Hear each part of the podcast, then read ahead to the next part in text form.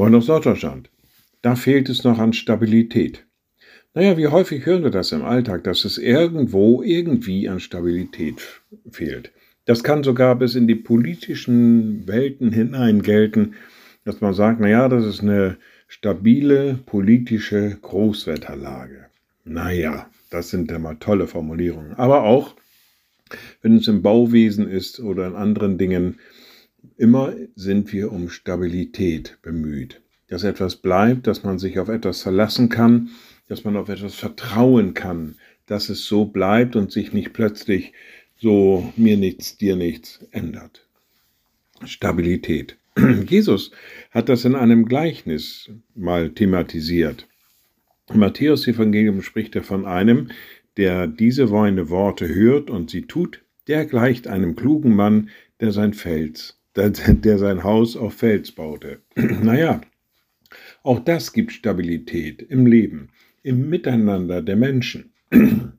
Wenn wir uns an den Worten Jesu orientieren und uns darauf verlassen können, dass auch der Gegenüber das tut, dann gibt das Stabilität in Beziehungen. Ich finde diesen Gedanken faszinierend. Wenn man weiß, der andere orientiert sich an dem, baut auf das auf, was Jesus Christus gelehrt und gelebt hat, und man selber das auch tut, dann gibt das Stabilität, Sicherheit und Vertrauen.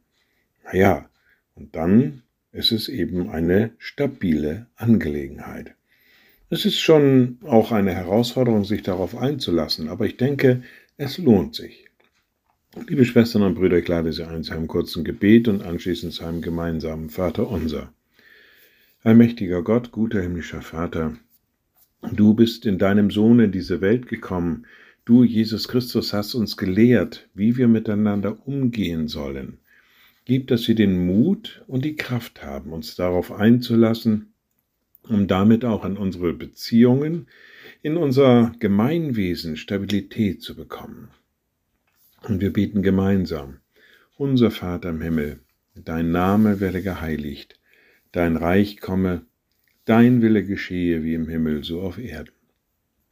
Unser tägliches Brot gib uns heute und vergib uns unsere Schuld, wie auch wir vergeben unseren Schuldigern. Und führe uns nicht in Versuchung, sondern erlöse uns von dem Bösen, denn dein ist das Reich und die Kraft und die Herrlichkeit in Ewigkeit. Amen. So seid gesegnet, bleibt behütet und bleibt gesund. Tschüss